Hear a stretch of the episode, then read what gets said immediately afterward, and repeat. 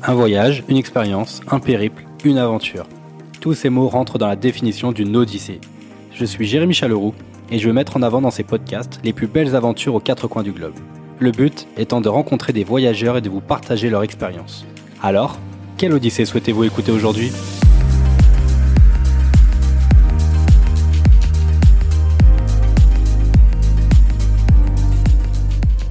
Bonjour à tous et bienvenue pour ce tout dernier épisode de l'année 2020. Et oui, comme c'est bientôt Noël, je vous ai préparé un petit cadeau, celui de vous emmener en Laponie finlandaise.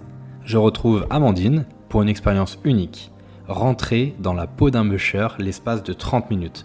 Je vous souhaite de très bonnes fêtes de fin d'année, prenez soin de vous, mais surtout une bonne écoute et un bon voyage.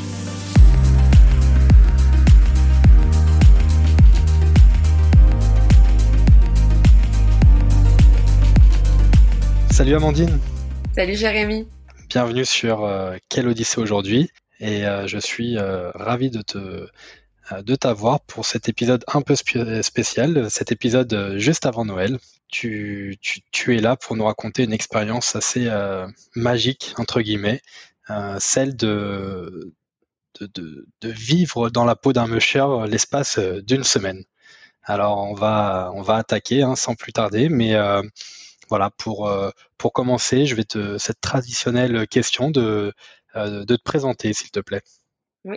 Bah alors déjà, merci à toi de, de, me recevoir dans ce podcast. Je trouve ton projet euh, super chouette. Ça permet un peu aux gens de, de, voyager, vu que 2020, on va dire que c'est pas du tout l'année l'année du voyage. Donc moi, je m'appelle Amandine, j'ai 29 ans, je viens de Rouen en Normandie et je m'occupe du compte Instagram Manger, Bouger, Voyager.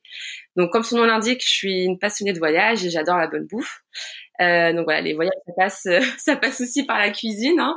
J'aime les plaisirs de la vie et j'ai aussi un site internet, donc mangerbougervoyager.fr, euh, sur lequel je fais des sortes de guides de voyage, je donne mes conseils, les bonnes adresses où manger, les lieux à visiter, etc. Et euh, c'est pas du tout mon métier. Hein. Moi, dans la vie, je suis, je suis journaliste, mais voilà, c'est un, c'est un compte où je partage ma passion et ça me permet d'échanger aussi avec, euh, avec d'autres voyageurs. Et donc, bah, mon seul voyage de 2020, tu l'as dit, euh, c'était magique. C'était donc ce fameux voyage en Laponie où je me suis glissée dans la peau euh, d'un musher pendant une semaine. Génial. Donc euh, c'était c'était quand cette, euh, cette expérience? Alors c'était en février 2020. D'accord. Un petit peu avant le, le, confinement, tout ça. C'était un peu juste avant. Coronavirus. T'es passé juste. Tu es passé. Voilà, c'est ça. Ok. Et alors, juste pour commencer, qu'est-ce que c'est qu'un musher exactement? Alors, un musher, c'est ce qu'on appelle aussi un meneur de chien. En fait, c'est une sorte de pilote, un conducteur de traîneau. Euh, donc, c'est un mode de transport qui est, qui est, très ancien. Ça a été utilisé il y a, il y a des milliers d'années euh, par les peuples qui, qui, vivaient euh, dans le Grand Nord. Et, je crois d'ailleurs qu'autrefois, les mushers aussi, c'était des messagers dans les montagnes. Ils jouaient un peu aussi aux, transporteurs. Mais aujourd'hui, le musher, c'est vraiment un métier qui est lié directement au, tourisme. Donc, les mushers proposent des excursions en chien de traîneau, des balades, des initiation ou des raids d'une semaine comme j'ai fait. Et, euh, et, le quotidien d'un musher, en fait, ça, ça consiste à s'occuper avant tout euh, de, de ses chiens, c'est-à-dire de, de, les nourrir, de les entretenir physiquement. Et je crois même qu'il existe une discipline, c'est les courses de chiens de traîneau. Ah, d'accord, ça me parle un peu, c'est vrai, mais euh, ça doit être surtout des, des, sports nordiques ou je sais pas, est-ce que la France on a une équipe dans les, Alors, je sais, honnêtement, je sais pas du tout, je me suis pas du tout renseignée là-dessus, mais dans les pays du Nord, en tout cas, je sais que ça se fait. Du coup, un musher, ça a combien de chiens à peu près? Enfin, toi, vous en avez combien? Alors en fait, ça dépend euh, de la personne et ça dépend aussi du poids et de la taille. Euh, donc nous, notre guide, elle avait six chiens parce que c'était elle qui ouvrait le bal. Enfin, la marche, c'est elle qui dirigeait vraiment le, cortège. Euh, donc mes autres compagnons, eux, ils avaient cinq chiens. Donc il y a ceux tout en avant, c'est ce qu'on appelle les chiens de tête. Ensuite, il y a un chien au milieu et deux chiens à l'arrière. C'est eux qui tirent euh, directement le poids, notre poids à nous et le poids du traîneau. Et eux, on les appelle les wheels. Euh, moi, j'étais la seule du groupe euh, à avoir juste quatre chiens. Parce que je suis plus petite, je fais 1m65 et voilà. J'étais la plus légère. Lui, mon copain, il fait 1m80, c'est pas pareil, donc il avait cinq chiens. D'accord. Et c'est tu, tu pilotais le, le traîneau? Ouais, on faisait tout nous-mêmes. En fait, la guide, dès le premier jour, euh, elle, nous a tout appris. En fait, moi, la jeunesse de ce, de ce voyage, en fait, c'était le rêve de mon copain. Euh, pour ses 30 ans, il voulait faire un voyage euh, en Laponie, enfin, faire du chien de traîneau en Laponie, mais il voulait surtout pas une balade où on s'installe dans le traîneau et juste on se balade, on se laisse guider, etc.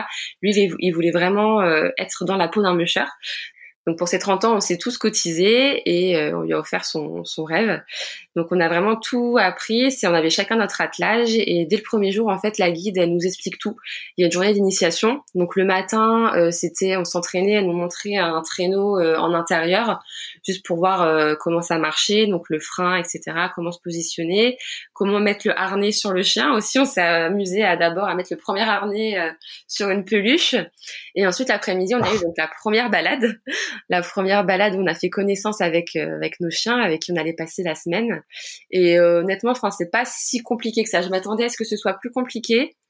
Euh, mais une fois qu'on fait, il faut être vraiment très concentré et une fois, une fois qu'on fait bien attention et qu'on a bien écouté toutes les consignes, bah ça roule. Plutôt ça glisse. Oh, génial.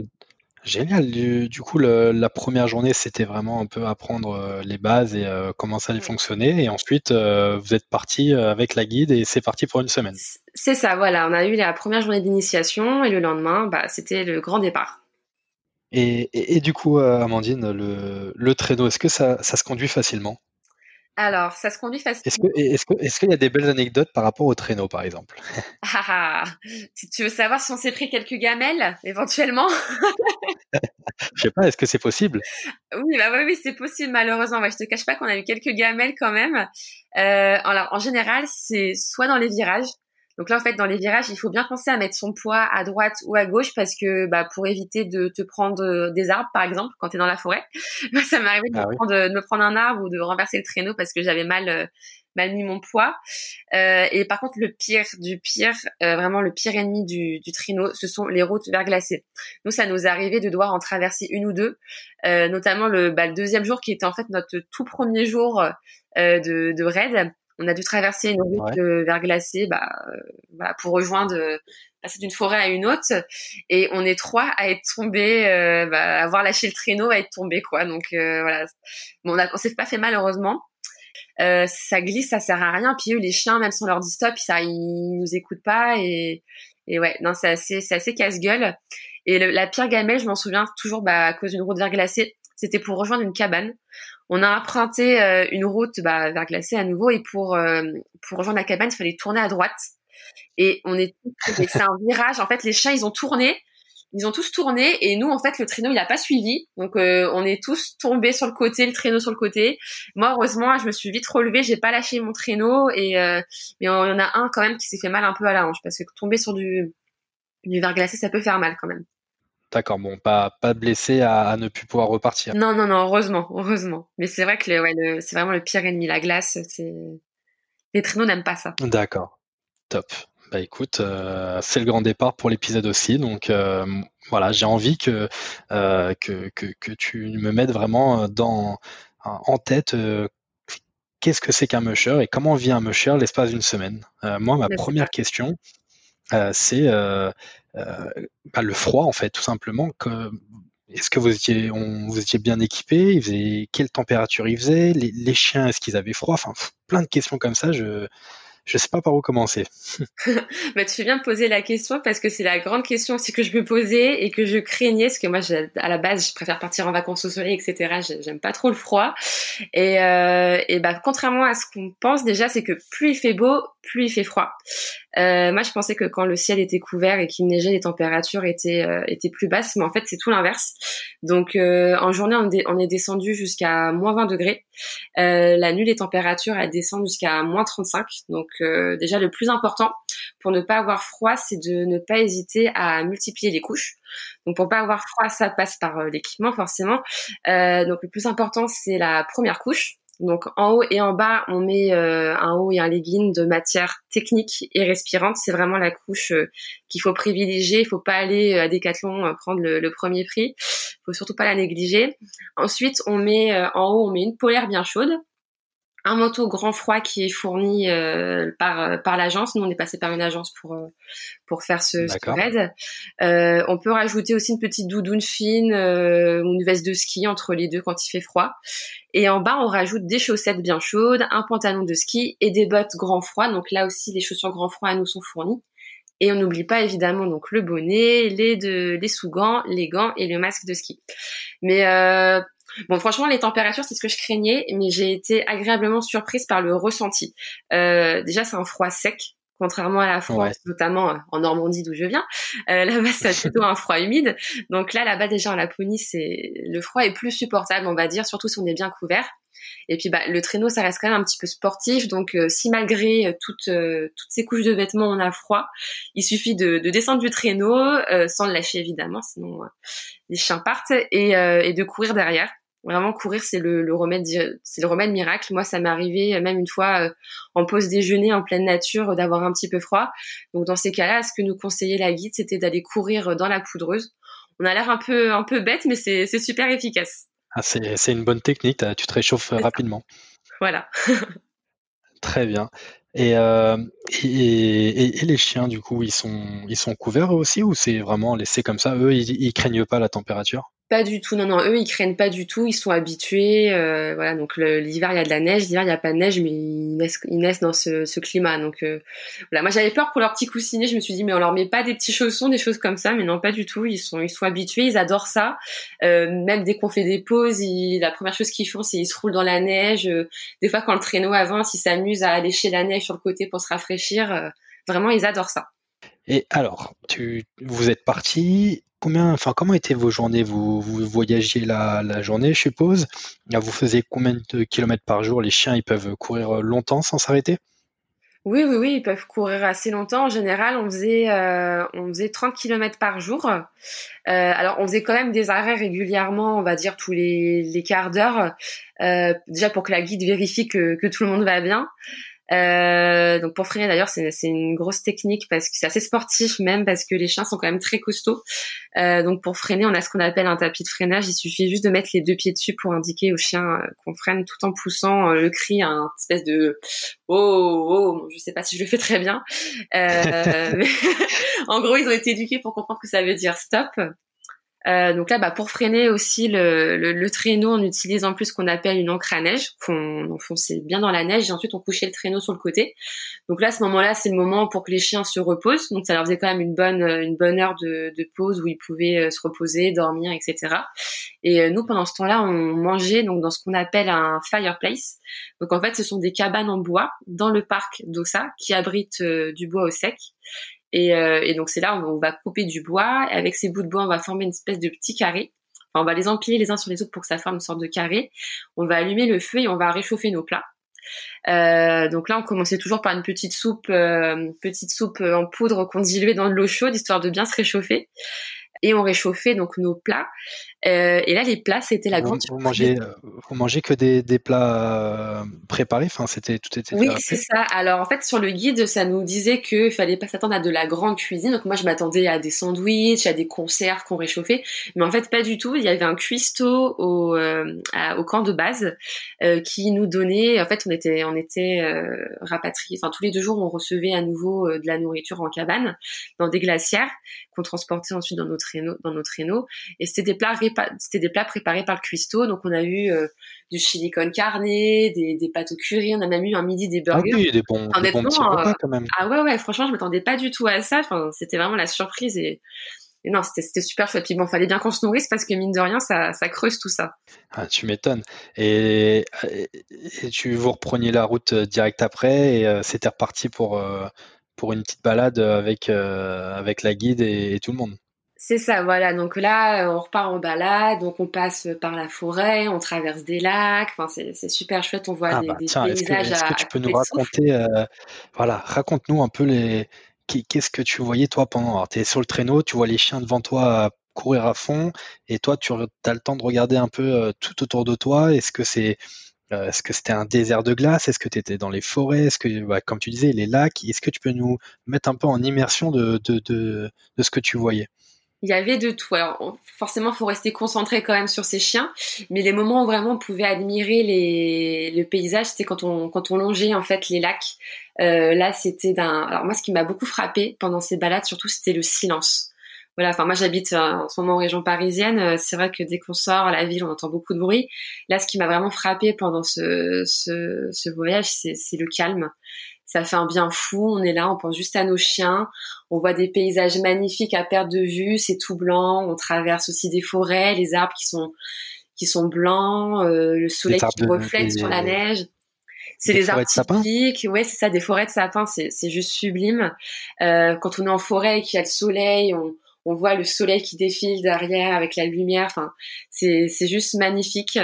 Il y a euh, alors comme il faisait euh, donc en février, euh, le, il fait jour que 8 heures par jour. Donc le soleil se lève vers 8 heures et se couche vers 16 heures. Donc nous vers 16 h 16h30, c'est le moment où on se dit bon bah on rejoint la cabane. Donc souvent on voyait le coucher de soleil. Et je me souviens d'un jour où on, on, voilà, on longeait un lac et il y avait un soleil magnifique. Vraiment toute la journée, il y a eu ce soleil magnifique. Et quand il a commencé à se coucher, il y avait une sorte de dégradé de rose, orange, rouge. Ça reflétait sur les chiens, ça reflétait sur la neige et c'était juste magnifique avec ce calme, ce paysage. C'était vraiment, euh, on pense à rien en fait. On juste on admire, on profite du calme, on regarde nos chiens, euh, on les encourage et oh, c'est vraiment apaisant. C'est un Vivre l'instant présent. C'est ça exactement, carpe diem. Vous arrivez dans cette cabane, une cabane de, de trappeurs, quoi, on peut, on peut dire ça comme ça? Oui, c'est ça, c'est une cabane de trappeurs. Donc pendant notre aide, on dormait dans une cabane différente chaque soir.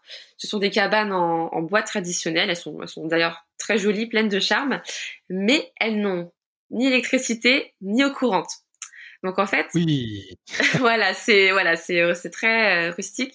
Donc en fait, une fois qu'on a fait nos 30 km de traîneau quotidien, on pense qu'on va se reposer, mais en fait non, on est loin de se la couler douce.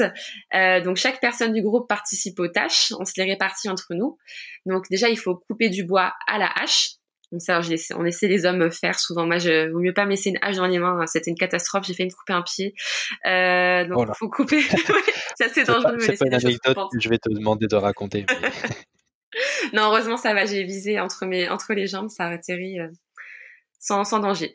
Euh, donc on coupe du bois euh, pour euh, chauffer le poêle et le sauna.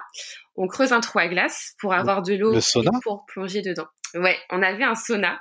Euh, donc chauffer oula, Alors attends, attends, attends. tu, tu, coupais, il y a trop de choses. Tu coupais du bois.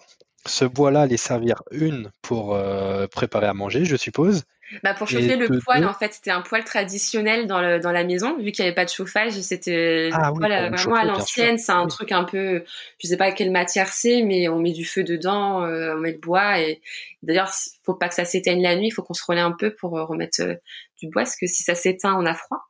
Donc il faut bien penser à alimenter le, poêle. C'était chauffage, manger, et tu nous as parlé de, de sauna. Et le sauna, c'est ça. On avait dans chaque cabane un sauna traditionnel. Donc pareil, il fallait couper le bois pour le sauna. Euh, à côté de ça, il fallait creuser un trou à glace pour avoir euh, de l'eau et pour plonger dedans. Euh, donc en fait, tu vas comprendre pourquoi le sauna et le trou à et ouais, le sauna et le trou à glace, en fait, ça va ensemble. Euh, parce qu'en fait, la tradition dans les pays du Nord, apparemment, c'est bon pour la santé, c'est de faire des allers-retours entre le sauna et le trou à glace. Donc tu sors du sauna, t'as bien chaud, etc. Et euh, il faut après courir et avoir le courage de, plonger dans le, trou à glace où l'eau est, est gelée. J'ai pas les températures, mais l'eau est vraiment très très froide. Non, bah, déjà le sauna, oh, il était au moins, il était à plus de 40 degrés, 50, 60. Ouais, ouais, oui, c'est ça, ouais. Et ensuite, le bain de glace, il était loin du sauna enfin, Il fallait y bah, aller ça dépend, ça dépend. il fallait aller dehors, donc il fallait prendre le petit manteau. On y allait en groupe quand on se motivait. Il euh, fallait au moins mettre des chaussures parce que si tu vas nu-pied, euh, la, neige au contact de ta peau direct, ça, te brûle. Donc, vaut mieux éviter ça. Euh, donc, le premier soir, la cabane, le sauna et le trou à glace, c'était vraiment juste à côté. Donc ça, c'était simple. Là, on l'a tous fait. Il y a eu d'autres soirs. Moi, j'avoue, je l'ai pas fait parce que le trou à glace était vraiment loin on avait un courageux dans l'équipe et qu'il faisait vraiment tous les soirs. Bon, lui, il est pompier, donc euh, il était très courageux tous les soirs. Il faisait le trou à glace. Et en plus, pour que les bienfaits soient ressentis, apparemment, il faut le faire plusieurs fois. Donc, euh, ouais, c'est une belle expérience. Et on ah n'attrape pas bah froid. c'est bon pour la santé, apparemment. Et pas, pas de malade, quoi. Le, fait de faire un chaud-froid, et encore, c'est même plus un chaud-froid, là, c'est un chaud, euh, chaud glace, là. Chaud glace, c'est ça. être proche de 0 degré finalement. Ah ouais, ouais, ouais. Bah, j'ai fait deux, trois fois. En fait, faut pas réfléchir. Faut, faut courir, plonger et courir dans l'autre sens pour retourner au chaud, quoi. Et en plus, c'était notre seul moyen de se laver. Et ressortir direct Ouais, ouais, ouais. Faut, on plonge d'un coup, on met, bah, on met pas forcément la tête, mais on plonge jusqu'aux jusqu'aux épaules et on ressort direct.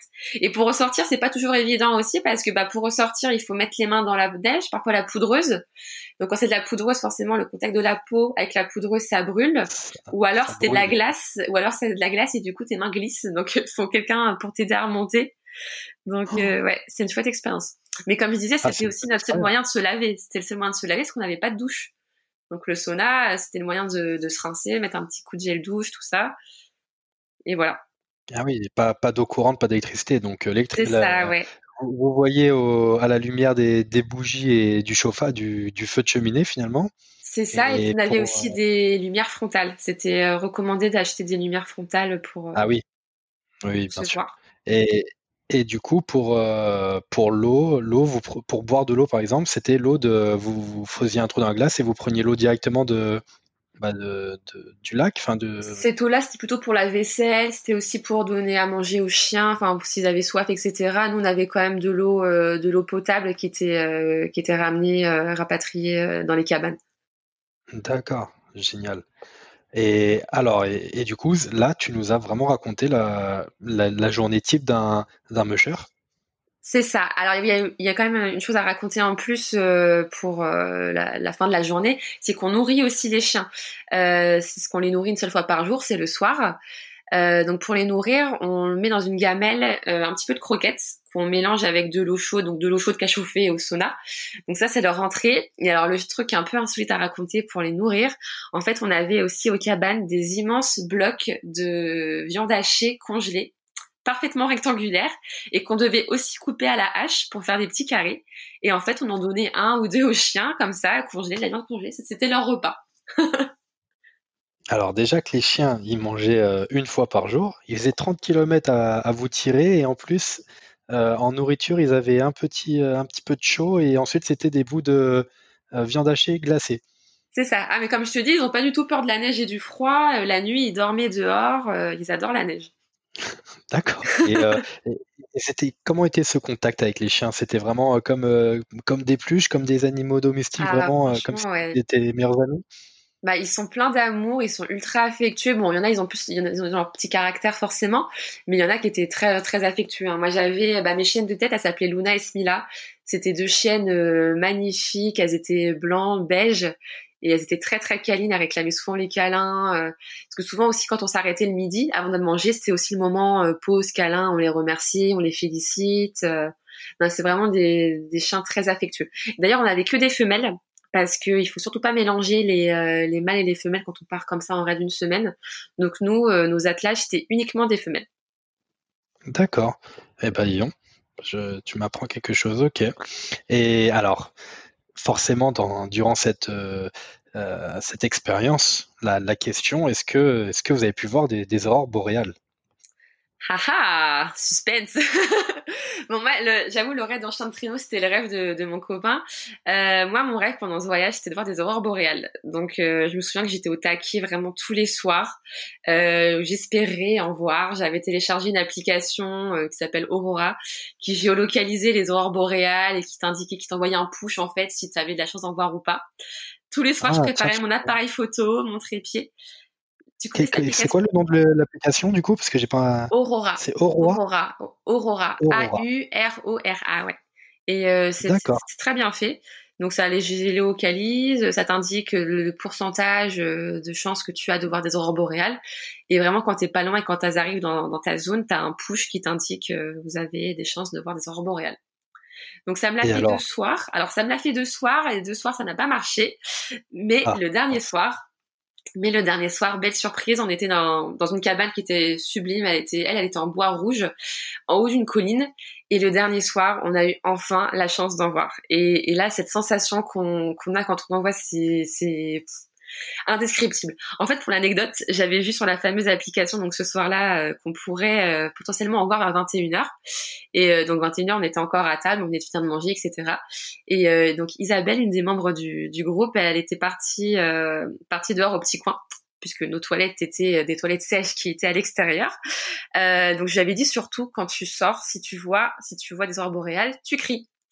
Et là, j'entends toquer à la fenêtre et crier Voilà que voilà que Enfin, c'était pas du tout le, bon mot, mais mais j'ai tout de suite compris. Donc on, on est tous sortis et là, dans le ciel derrière nous, enfin derrière la cabane, une immense traînée vert fluo dans le ciel.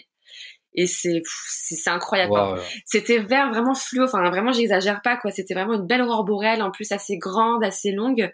Elle a duré pas mal de temps parce que je crois que les aurores boréales, il y en a qui peuvent euh, être très peu visibles à l'œil nu c'est éphémère là, ça dure pas longtemps. La nôtre elle a duré un, un bon quart d'heure un moment ça s'est mis à bouger c'est passé du vert au violet enfin c'est c'est incroyable. Moi j'étais j'étais super émue d'en voir et en même temps j'étais euh, j'étais ultra paniquée parce que je voulais absolument immortaliser ce moment, forcément avec mon appareil photo et mon trépied.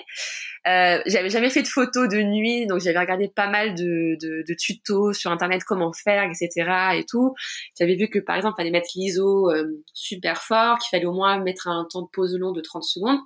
Mais là, en fait, nous, la nôtre, elle était tellement lumineuse que j'ai vraiment galéré pour faire les, les réglages et, et, je tremblais d'émotion tout ça donc au final euh, j'ai mis une toute petite ISO j'ai mis que 10 secondes de pause et bon, au final c'est un peu flou mais, euh, mais ça fait un super souvenir quoi c'est c'est c'est magique du coup tu, tu, voyais bien cette aurore boréale mais tu voyais aussi enfin là toute la voie lactée les étoiles par euh, par milliers par millions euh, c'était non on voyait moins les étoiles parce que vraiment ce qui était beau c'est qu'on avait quand même vu sur la cabane et qu'on voyait un peu aussi les arbres enneigés c'était c'était très beau et euh, en fait, vraiment, ça éclipse tout, quoi. Justement, si le ciel est trop étoilé. En fait, je pense que les, les précédents soirs, si j'ai pas vu les aurores boréales, c'est parce que c'était la pleine lune et qu'il y avait vraiment les étoiles. Euh, enfin, le ciel était trop éclairé, je pense. Là, c'était vraiment un soir, il faisait nuit noire. Il n'y avait pas de nuages, mais il n'y avait pas non plus la pleine lune, tout ça. Donc, euh, je pense que tous les facteurs étaient étaient au vert pour que pour qu'on puisse avoir une ah, belle aurore boréale. Vous avez fini sur, une, sur un magnifique souvenir, ça c'est beau quoi. C'est ça, pour le dernier soir en plus c'était magique. Ah, super. Et alors, cette expérience, donc une semaine dans la peau d'un musher, est-ce que tu as une anecdote ou le meilleur souvenir que tu as de, cette expérience? Le meilleur souvenir, hein, ça c'est compliqué de répondre parce qu'en fait c'est pas pas vraiment un souvenir, c'est l'expérience en elle-même quoi. C'est une expérience unique que tu vis qu'une fois dans ta vie quoi. Te glisser vraiment dans la peau d'un musher, avoir tes chiens, enfin. En plus, voilà, c'est quand même un budget. Je pense que tout le monde n'a pas forcément les moyens de, de pouvoir se permettre de faire ça. Donc, c'est, non, parce que je retiens surtout, moi, c'est ce beau, ouais, l'image que j'ai en tête, c'est ce magnifique coucher de soleil dont je te parlais tout à l'heure sur un, quand on traversait, euh, quand on longeait un lac. Ces mhm. couleurs étaient juste, euh, juste magnifiques et, et les aurores boréales. Vraiment, les aurores boréales, c'était mon rêve du, du séjour. Donc, euh, c'est vraiment les deux, les deux souvenirs que je garde vraiment en tête de, de cette semaine. Magnifique, franchement à, deux jours de Noël, là, je, me suis mis vraiment dans la tête ces, euh, paysages euh, et, cette expérience qui, qui, me, qui me tente pas mal. Franchement, je te, je te l'avoue que là, euh, ça m'a donné vraiment envie. Ah bah, si tu as la chance de, pouvoir le faire un jour, vraiment, je, te le conseille. Hein. c'est, magique. Et eh bah écoute, je te, je te tiendrai au courant si, si, ça se produit. Mais en tout cas, je te, je te remercie vraiment d'avoir donné ton, d'avoir partagé cette expérience avec moi et avec les auditeurs. Bah de rien, ça m'a fait plaisir, ça m'a replongé dans mon, dans mon voyage en plus. Franchement, euh, ça permet de, de, de, se rapprocher de la Laponie euh, alors que nous sommes encore euh, un peu cloîtrés chez nous en confinement. Donc franchement, c'est génial. Je te, je te, remercie beaucoup, Amandine. Bah, merci à toi. Et, et du coup, je, je n'oublierai pas de mettre dans, dans le lien de la bio ton, ton blog, Manger, Boucher, Voyager. et on peut te suivre sur Instagram, je suppose. Oui, c'est ça, avec le même nom, Manger, Bouger, Voyager, et c'est mon compte Instagram. Bah voilà, c'est génial. Euh, merci pour tout, Amandine, en tout cas, pour euh, d'avoir partagé cette expérience encore une fois. Bah merci à toi de m'avoir euh, invité. Et je te souhaite de très bonnes fêtes de fin d'année. À toi aussi. Un joyeux Noël. Et, et je te dis bah, à très bientôt. Merci à toi, Jérémy. Joyeux Noël.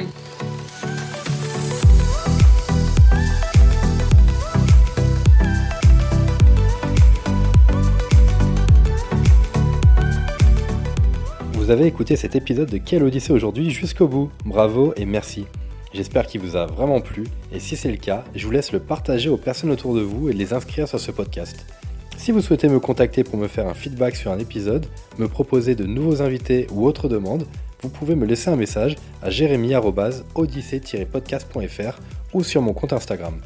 Encore un grand merci de m'avoir écouté et je vous dis à très bientôt pour une prochaine Odyssée.